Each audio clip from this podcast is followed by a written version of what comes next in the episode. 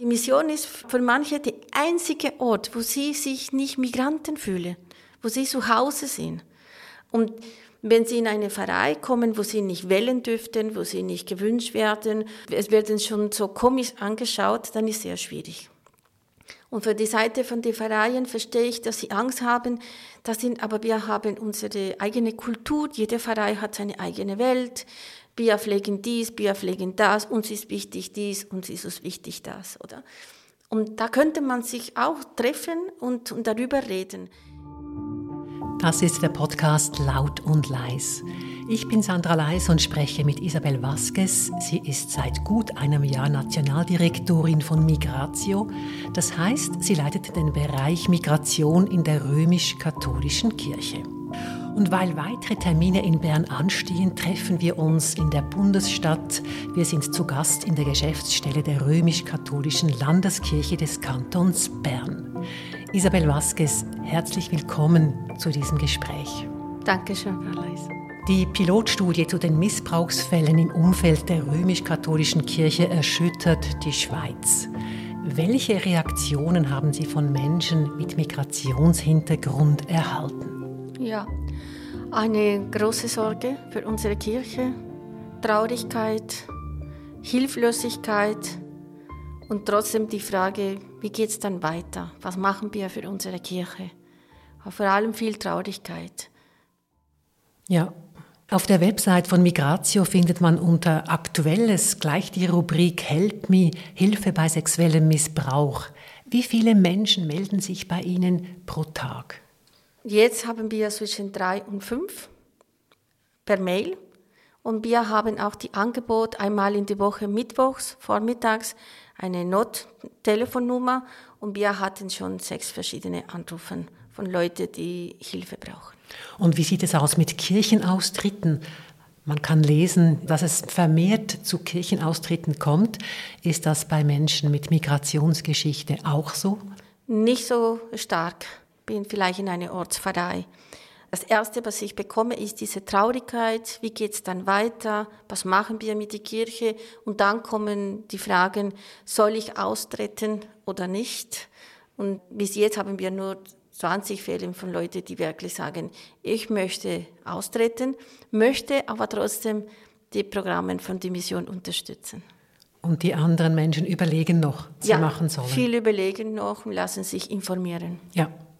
Sie sind Nationaldirektorin von Migratio, das ist die Dienststelle der Schweizer Bischofskonferenz für Migration. Das heißt aber auch, Sie sind den Bischöfen direkt unterstellt. Haben Sie persönlich noch Vertrauen in die amtierenden Bischöfe? Ja, Vertrauen. Ich muss Vertrauen haben. Das sind meine Arbeitsgeber. Direkt arbeite ich mit der Bischof Jean-Marie Louvet, die für Migration zuständig ist. Der Bischof von Sitten? Ja, ja. richtig. Und ähm, in den Medien kommen viele Sachen, viele Nachrichten, aber ich glaube, wir warten auf die Untersuchung. Es liegt nicht an uns Mitarbeitern, dass wir jetzt das bewerten können. Der Vertrauen ist da, aber natürlich, wir warten, was passiert jetzt. Es ist alles in einem Prozess. Haben Sie von Migratio aus auch ganz konkrete Erwartungen, was jetzt passieren muss?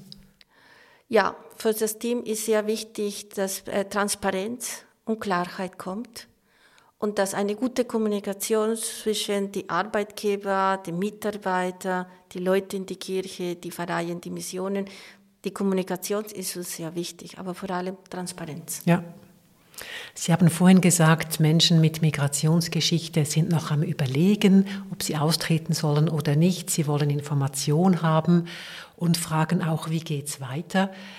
Wenn man die römisch-katholische Kirche in der Schweiz anschaut, dann sind doch 40 Prozent, das ist sehr viel, 40 Prozent der Mitglieder haben einen Migrationshintergrund. Das ist ja fast die Hälfte. Frau Vasquez, was denken Sie, was macht die römisch-katholische Kirche attraktiv für diese Bevölkerungsgruppe?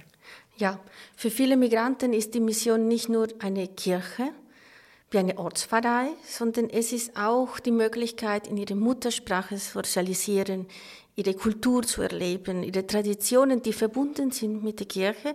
Es gibt viele Länder, wo viele Feiern im ganzen Land haben mit der Religion zu tun. Und für diese Personen sind diese Strukturen nicht das Wichtigste, das Primäre, wo sie sagen, oh, wie funktioniert so, sondern ich möchte meine Mission haben. Also heute spricht man ja, wie ich gelesen habe in Ihren Unterlagen, von Sprachgemeinschaften. Richtig. Früher sagte man Missionen, ja. aber ich denke, viele sprechen wahrscheinlich immer noch von diesem Begriff, aber dass wir das einfach geklärt haben, Sprachgemeinschaften, ist das, ist das dasselbe gemeint wie ja. die Missionen und die sind ja ein Stück weit eben auch Heimat ja. für die Migrantinnen und Migranten. Genau, das ja. ist richtig. Auch wenn viele sich integrieren können. Ich bin überzeugt, das ist auch eine gute Möglichkeit für die Integration. Es gibt viele Missionen, wenn wir noch so sagen können, die auch Deutschkurs anbieten die auch Leute einladen, die etwas präsentieren von der Stadt, von dem Kantonalsekretariat äh, für Migration und damit die Leute sich integrieren können. Und das ist, was vielleicht wir nicht oft sehen. Es geht nicht nur um die Muttersprache, es geht um es gemeinsam durch diese Migrationssituation, die sehr schwierig ist. Das macht auch den Unterschied, vielleicht mit anderen Ortsvereinen. Und mit Menschen, die eben keinen Migrationshintergrund haben, das gar nicht wissen, was das bedeutet, nehme ja. ich an. Ja. ja. Sie selber haben spanische Wurzeln, sind in ja. Guatemala aufgewachsen und dann mit fünf Schwestern nach Spanien migriert. Wenn Sie sich an Ihre Kindheit zurück erinnern, wie waren da die Gottesdienste? Wie darf ich mir das vorstellen? Sehr bunt. Schon die Dekoration in Lateinamerika, in die katholische Kirche, ist sehr bunt. Viele Stoff, viele Blumen, Düfte. Ich war schon als Kind in viele äh, Feste, oder zum Beispiel die Karwoche. Das ist das beste Beispiel, die ich habe. Da kommen diese Prozessionen raus mit Statuen, die von der Zeit von der Kolonie sind und auf der Straße liegen so Blumenteppiche und jetzt machen es auch mit Gemüse, mit Früchte. Und diese Düfte und diese Farbe, das hat meine Kindheit geprägt mit der katholischen Kirche. Und die Lieder auch sehr lebendig äh, und einen tiefen, tiefen Glauben. Das prägt mich. Und im Land, nicht in der Hauptstadt, Gottesdienste mit kleinen Maya-Rituale integriert, mit Getreide, mit Kerzen in verschiedene Farben. Das ist wirklich speziell. Sie leben jetzt seit rund 20 Jahren in der Schweiz. Wo finden Sie denn hier Ihre spirituelle Heimat? Ähm, ja, natürlich auch in der Mission. Ich habe auch meine Mission. Also eine spanische? Die spanische Mission mhm. in Zürich, ja, wo ich auch immer noch freiwillige Arbeit mache und fühle mich ein bisschen wie zu Hause. Da habe ich gute Freunde in der spanischen Mission, viele, die gegangen sind, viele, die neu kommen, Kinder in die Katechese, die ich als die klein gesehen habe und jetzt sind schon fast Richtung Hochzeit. Auch verschiedene andere Missionen in französischer Sprache. Ich liebe auch manchmal in einen Gottesdienst kommen, zum Beispiel die kroatische Mission. Ich weiß, ich werde nichts verstehen. Aber mir gefällt zu sehen, aber die Sprache, die gleiche Sprache von der Liturgie ist da. Oder? Und ein Wiedererkennungseffekt. Richtig, mhm. richtig. Und auch ähm, in der Ortspfarrei da liebe ich auch die Ruhe, die Gemeinschaft. Es ist auch etwas, die, die jetzt mein Leben prägt, oder? Sie sind Pädagogin, Sie sind Psychologin und haben langjährige Erfahrung in der interkulturellen Kirchenarbeit. Seit gut einem Jahr leiten Sie nun den Bereich Migration in der römisch-katholischen Kirche der Schweiz. Was haben Sie als Nationaldirektorin von Migratio in Ihrem ersten Jahr erreicht? Also meine erste Jahr habe ich erreicht, ähm, jetzt sind wir zum Beispiel, haben neue Büroräume. In Freiburg? Ja, im gleichen Gebäude, aber im vierten Stock. Ich bin überzeugt, dass das auch sehr wichtig ist. Ich arbeite gut, wo ich mich wohlfühle. Das Team ist, am Anfang waren wir drei Personen, vier Personen und jetzt sind wir sechs Personen, weil es ist sehr wichtig, diese Differenzierung zu haben. Da haben wir eine Person für Finanzen, eine Person für den Asylbereich, weil nicht alle haben die gleiche Kompetenzen, jeder hat seine Kompetenzen. Und dann in Bezug auf Migration war für mich wichtig zu prüfen, wo sind wir jetzt genau? Weil zum Beispiel für das Gesamtkonzept, manche Maßnahmen sind noch nicht in Gang. Es ist noch nicht klar, was ja, was nein. Auf das Gesamtkonzept kommen wir später noch zu sprechen. Ja. Es geht mal jetzt ums erste Jahr, was Sie da ja, genau. machen konnten. Und für mich ist auch wichtig die Kommunikation, Das ist auch, was, was wir jetzt gut leisten, dass wir auch in andere, in die Social Media sind, weil viele Migranten lesen nicht große Texte in eine Homepage, aber sind sehr visuell. Und äh, das hat vielleicht auch nicht mit der Sprache zu tun. Auch die junge Generation kann man auch so erreichen. Und auch diese Vernetzung mit anderen Institutionen, mit anderen Kantonen, einfach zeigen, wir sind da und wir sind für euch, für die Migranten, für die Unterstützung und für die, die Nicht-Migranten sind, kantonale Kirchen. Wir machen zusammen den Weg. Das war mir jetzt sehr wichtig. Im Vorfeld auf unser Gespräch habe ich gelesen, dass Sie gesagt haben, ja, Sie hätten da ein Zitat Chaos angetroffen.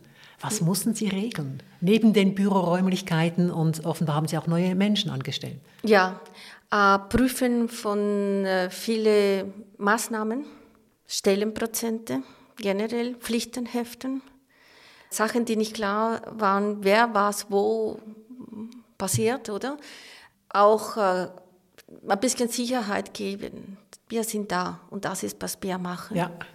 Und Sie haben ja sechs Bistümer, Sie sind ja auf der nationalen Ebene und müssen ja mit all diesen Bistümern dann auch zusammenarbeiten. Und jedes Bistum ist ja ein kleines Königreich. Haben Sie da schon enge Kontakte knüpfen können, also im ersten Jahr?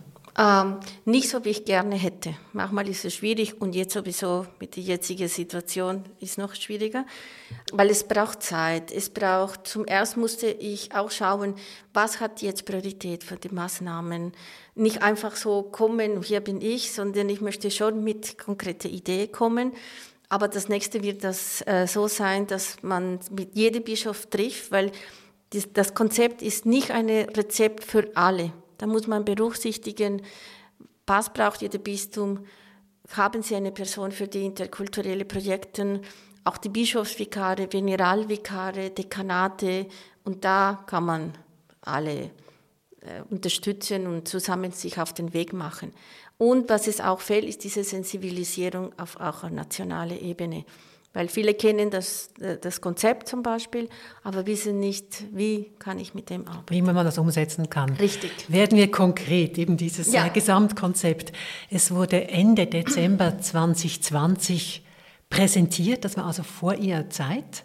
Das muss man wissen. Sie haben es also nicht selber geschrieben. Da haben die Schweizer Bischofskonferenz und die römisch-katholische Zentralkonferenz dieses Gesamtkonzept präsentiert und gesagt, die Migrationsarbeit, die wollen wir mit diesem Konzept neu positionieren. Und der Kern dieses Konzepts, den fasse ich ganz einfach zusammen, der heißt eigentlich vermehrtes Miteinander von Sprachgemeinschaften und Pfarreien vor Ort. Also es geht um das vermehrte Miteinander, nicht das Separieren. Klar sind die Missionen, die Sprachgemeinschaften wichtig, aber es soll auch ein Miteinander geben. Das ist so der Kern. Nur, genau. das ist ein 40-seitiges Konzept. Wie setzen Sie dieses Miteinander um? Das klingt gut und ist sicher wichtig von der Richtung her, aber wie wollen Sie das anpacken, dieses Miteinander? Ja, es ist ein vermehrtes Miteinander, eine bewusste Miteinander und auch eine wertschätzende Nebeneinander. Das heißt, wir reden hier nicht von Assimilation, das ist, was viele Migranten Angst haben. Ah, die schließen unsere Mission und dann müssen wir uns anpassen. Es geht nicht um das, sondern zusammen unsere Katholizität erleben. Und ein Beispiel mit der Liturgie, die ich vorher erwähnt ja, habe. Mit, den, mit der kroatischen genau. Mission. Ich verstehe die Sprache nicht, aber ich verstehe die Sprache von, von diesem Moment. Mhm. Und auch die Bereicherung an Traditionen, an Sprache, an Gemeinschaft, oder? Was wir jetzt uns bewusst ähm, überlegt haben, dass wir in Gang setzen, ist eine Sensibilisierung auf beide Seiten weil die interkulturellen Kompetenzen sind nicht vorhanden. Interkulturelle Kompetenzen habe ich nicht, weil ich Migrantin bin und da bin ich interkulturell, juhu, nein, das muss man lernen, das muss man anwenden können. Und diese Interagieren zusammen ist die Basis und auch in die Pfarreien die Möglichkeit anbieten, dass sie auch Workshops machen. Was ist interkulturell? Warum kommen die Leute nicht? Das ist eine Frage, die ich oft bekomme. Wir laden sie ein und sie kommen nicht. Also in den Ortspfarreien. Genau. Mhm. Und da ist ein Thema leichte Sprache. Als kurze Beispiel, oder? Mhm. Und auch in die Missionen erklären, ähm, was, was ist zum Beispiel ein duales System. Viele wissen es nicht. Aber das, was, es das nur, was es ja nur in der Schweiz gibt, genau. Richtig, das wäre schon Thema für einen anderen Podcast. Ja, ganz konkret, Isabel Vasquez, gibt es schon Pfarreien oder Gemeinschaften, wo Sie sagen, da funktioniert dieses Miteinander oh, schon? Ja. Ja. Nennen Sie einfach mal ein Beispiel. Ja, Dietikon in Zürich ist eine große Pfarrei, die viele Projekte macht, auch mit vielen Jugendlichen und sehr interkulturell, wo die Angebote in mehrere Sprachen kommen. Das ist wirklich eine Pfarrei, wo ich sagen könnte, sie sind schon interkulturell unterwegs und auch intergenerationell. Auch hier in Bern, die Bruder Klaus hat auch viele Programme viele Projekte zum Unterstützen von Migranten mit Leuten von der Ortspfarrei. Und dann ist auch unabhängig, welche Sprache man spricht. Hauptsache, man ist offen für die, für die Migranten. In Iverdon Levant gibt es auch eine Pfarrei, die sogar interkonfessionell.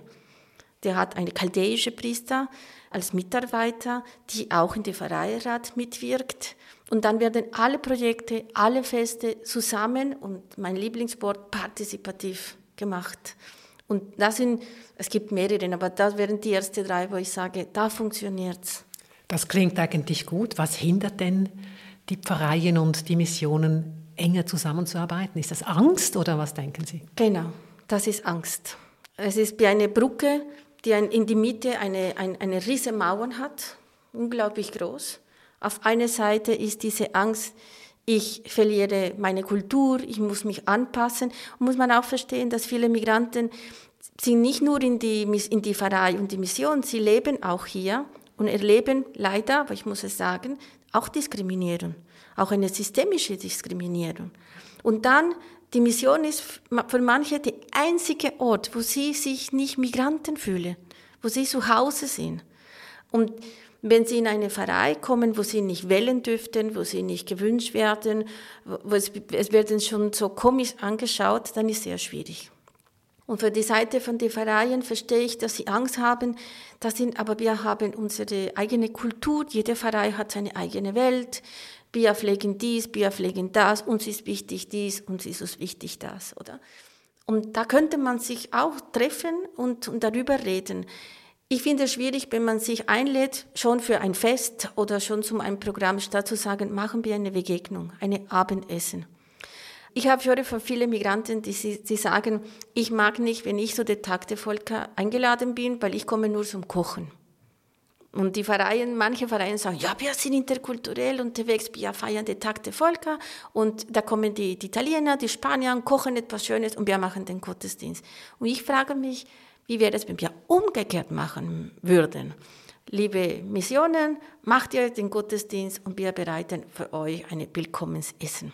Das wäre mal was anderes. Das wäre etwas anderes. Und äh, ich glaube, viele machen nichts, nicht viel für, für diese Inter Interkulturalität, weil sie haben nicht die Ressourcen. Und deswegen sind diese Workshops, diese Sensibilisierung für mich sehr wichtig. Äh, wenn ich komme und gebe Ihnen einfach die Broschüre da und sage, machen Sie etwas damit, dann muss man wissen, wie mache ich das? Äh, was soll ich tun und so weiter. Mhm. Und dann viele lassen es in der Schublade. Es gibt ja auch Flyer, nicht nur das 40-seitige Konzept, sondern es gibt auch Flyer. Ich denke einfach, beides ist wichtig. Ich habe ein Porträt gelesen von einer Weihnachtsfeier in der Zeitung Der Bund, von einer eritreischen Weihnachtsfeier, also hier in Bern. Und dann sagt eine junge Eritreerin der Journalistin, Zitat, für mich bedeutet es ein Stück Heimat, den Gottesdienst nach unserer Liturgie feiern zu können.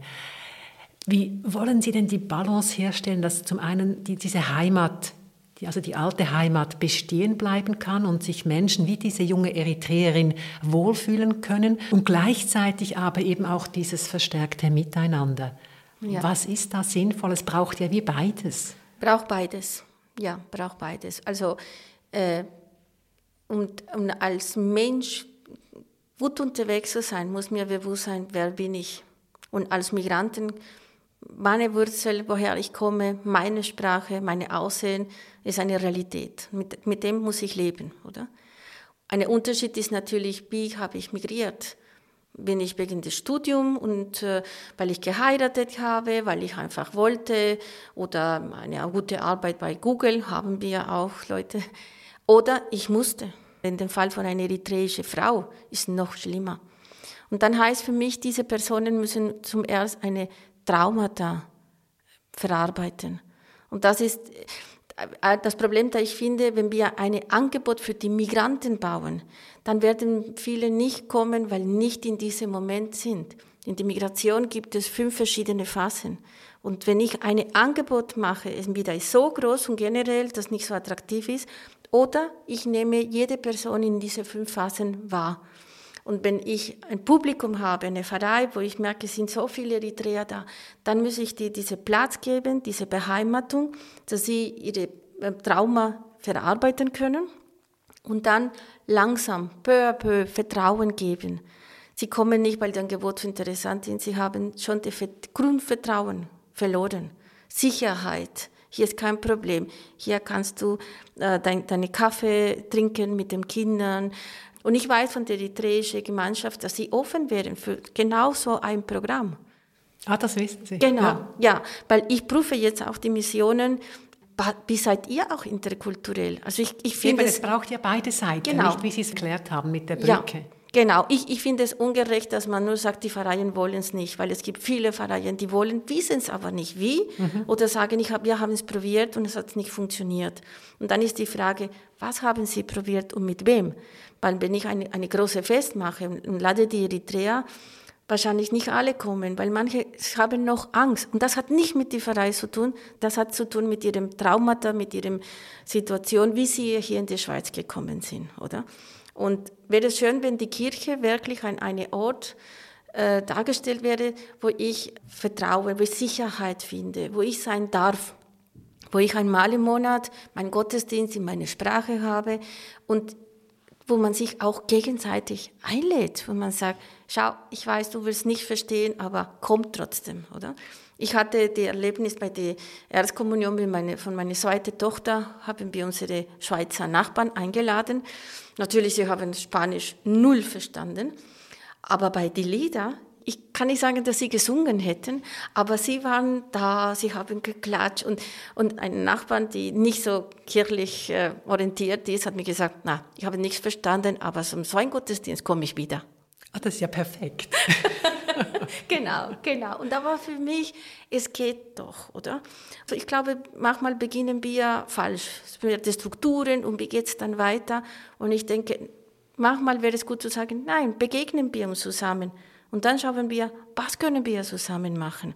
Was braucht ihr? Ich finde, dieses Wort ist sehr wichtig. Was braucht ihr? In dem Fall von der Ortsvereine. Ne? Und auch die Missionen zu sagen, was können wir tun? Ja. Auf der Webseite steht ganz groß, wenn man sie aufmacht, der Slogan Auf dem Weg zu einer interkulturellen Pastoral. Das ist ja auch der Titel dieses Gesamtprojekts. Wenn Sie sich das jetzt so anschauen nach einem Jahr, wo sind Sie auf diesem Weg? Hm. Auch wenn nicht so aussieht, ich würde sagen, wir sind schon in der Mitte. Ah, das ist fortschrittlich. Ja, ja. weil es ist jetzt bewusst, wir müssen diesen Weg gehen. Viele merken, es kommt keine zurück. Wir sind in einem Point of No Return. Mhm. Wir können jetzt nicht sagen, ach, wir machen jetzt die Missionen wie früher, weil schon die Migration ist jetzt nicht so wie früher. Alle wissen, wir müssen durch. Manche kämpfen noch, hm, behalten wir das so und so. Aber für mich ist, die Brücke ist da.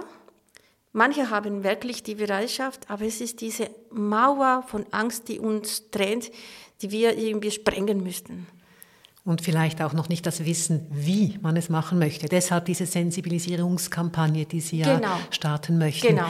Was mich jetzt noch interessiert, ist unter mehr Miteinander auch gemeint unter den christlichen Konfessionen und vielleicht sogar mit anderen Religionen? Ja. Oder ist das dann erst ein weiterer nächster Schritt? Nein, in, genau in Migration haben wir einen großen Anteil von interreligiösem Dialog. Viele Familien der Vater ist Moslem, die Mutter katholisch, spanisch. Und da findet sich schon ein interreligiöser Dialog. interkonfessionell. Wir machen auch viele mit evangelisch Reformierten und da muss man sagen, es gibt Länder, wo evangelisch ist kein Thema und mhm. es gibt in Lateinamerika ist schon Thema. Diese Offenheit muss man auch haben. In Afrika sind auch Freikirchen und so schon überall, oder? Aber interreligiös auch.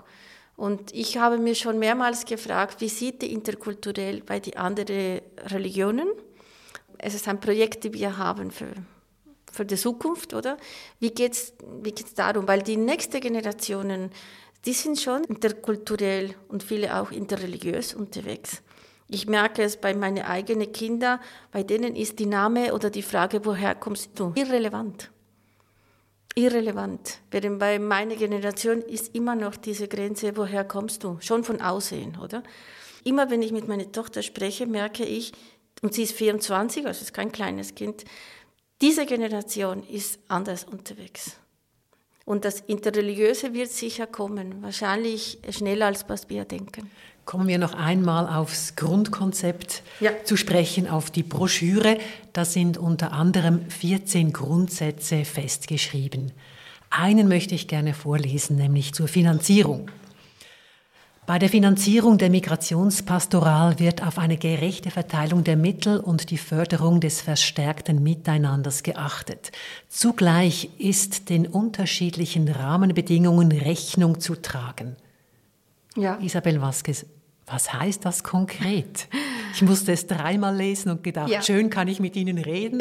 Können Sie mir erklären, wie da die Finanzen gerecht verteilt werden? Was bedeutet das mit diesen ja. sechs Bistümern? Es gibt Missionen oder Sprachgemeinschaften, die wegen der Geschichte in der Vergangenheit viel bekommen haben.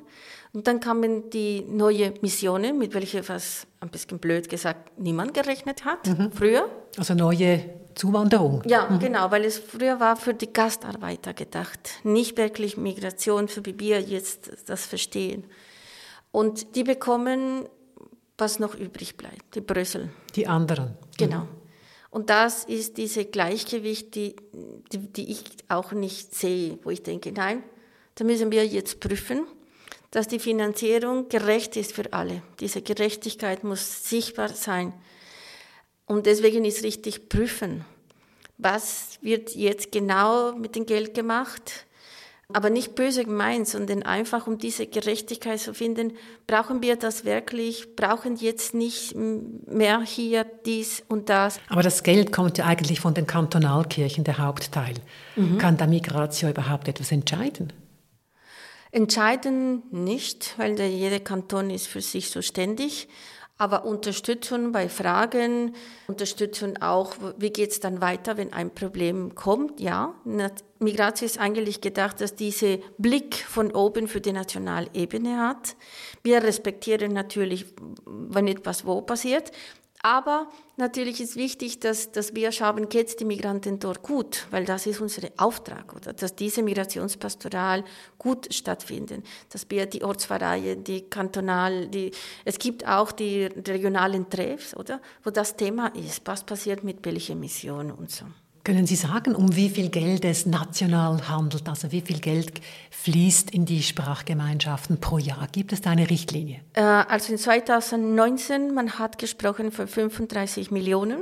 Ich erlaube mir zu sagen, jetzt ist wahrscheinlich weniger, weil manche Missionen sind schon in der Ortsverein, haben eine andere Art von Finanzierung, während andere vielleicht wachsen und so. Aber ich würde sagen, rum und die 32 Millionen, 35 würde ich jetzt nicht sagen. Und auch ein Thema ist der, der Priestermangel, dass es jetzt nicht wie früher in den 70er, 80er Jahren kommt ein Missionar und arbeitet 100 Prozent nur für diese Mission. Jetzt ist diese Mischung, der, Priester spricht auch Deutsch, arbeitet in einer Pfarrei und es ist 30, 40 Prozent für, für eine Mission, für eine Sprachgemeinschaft da. Und dann diese Lohnkosten natürlich verändern sich in so das Situation. Stimmt, die verändern sich, weil dann der Priester verschiedene genau. Aufgaben, Aufgaben wahrnimmt. Aber ja. jetzt ist der Moment, äh, gerade das Migration, in dem Moment, wo wir jetzt alles prüfen, da können wir Ende des nächstes Jahr konkrete und genaue Zahlen haben. Ja, da bin ich gespannt, welche Zahlen Sie dann vorlegen. Isabel Vasquez, zum Schluss noch eine ganz andere Frage, eine persönliche Frage. Auf cat.ca habe ich gelesen, Da haben Sie vor zwei Jahren ein Statement gegeben, das heißt, Fußball und Katholizismus sind mein Leben. Gibt es Gemeinsamkeiten? Ich habe mich gewundert ab Ihrem Statement und gedacht, interessant. Ja, ja also Fußball liebe ich, das glaube ich, das ist in Spanier im Blut, oder? Äh, und Fußball fasziniert mich genau wie Religion. Ich finde, in dem Fußball, jeder ist natürlich für sich der Star, aber zusammen müssen sie spielen. Und in unserer Katholizität ist auch so. Ich habe meine Kompetenzen, ich, ich habe meine eigene Spiritualität, aber ich brauche eine Gemeinschaft zum Überleben, eine Gemeinschaft zum Teilen. Diese, was wir auch ge gesprochen haben, diese äh, vermehrte Miteinander und wertschätzende Nebeneinander. Wir reden hier für Gemeinschaft, so oder so. Es ist kein Einzelprozess. Ich kann für mich meine Start sein, weil ich in meine Kompetenzen, einer kann im Fußball kann der Tor schießen, die andere ist eine gute Verteidigerin. Und genauso ist in einer Gemeinschaft. Es gibt manche, die in den Court super etwas machen, aber haben vielleicht dann von theologischen Sachen keine Ideen. Und es gibt manche, die sich sehr gut auskennen und so und sind in jedem Podium dabei. Und es gibt auch Frauen, die immer sind, die putzen, die kochen, die machen die Blumen und so. Und diese Gemeinschaft, nur mit dieser Gemeinschaft kann man gewinnen. Genau beim Fußball. Wenn eine Mannschaft gut funktioniert und akzeptiert, das sind deine Kompetenzen, erlebst bitte, äh, da gewinnen. Und in unserer Katholizität hier in der Schweiz, wenn wir auch mit der Migration zusammen unterwegs sind, dann sind wir Weltmeister. Vielen Dank, Isabel Vasquez, für dieses sehr spannende Gespräch und ich wünsche Ihnen viel Kraft und Energie für Ihre Arbeit, die ja noch vor Ihnen ist. Vielen Dank für die Einladung und Interesse an die Thematik. Es hat mich auch sehr gefreut. Es macht mir Spaß und dann wünsche ich Ihnen auch alles Gute. Danke vielmals. Das ist die zehnte Folge des Podcasts Laut und Leis. Zu Gast war Isabel Vasquez. Sie ist Nationaldirektorin von Migratio, der Dienststelle der Schweizer Bischofskonferenz für Migration. Und wenn ihr, liebe Zuhörerinnen und Zuhörer, uns Feedback geben mögt, gerne per Mail an podcast.cat.ch oder per WhatsApp auf die Nummer 078 251 67 83. In der nächsten Folge von Laut und Leis begrüße ich den Schriftsteller und Drehbuchautor Wilfried Meichtri. In seinem neuen Roman Nach oben sinken beschreibt er die Enge des katholischen Milieus im Wallis der 1970er und 1980er Jahre und zeigt auf, wie die Menschen vor lauter Schweigen die Worte vergessen. Bis in zwei Wochen und bleibt laut und manchmal auch leise.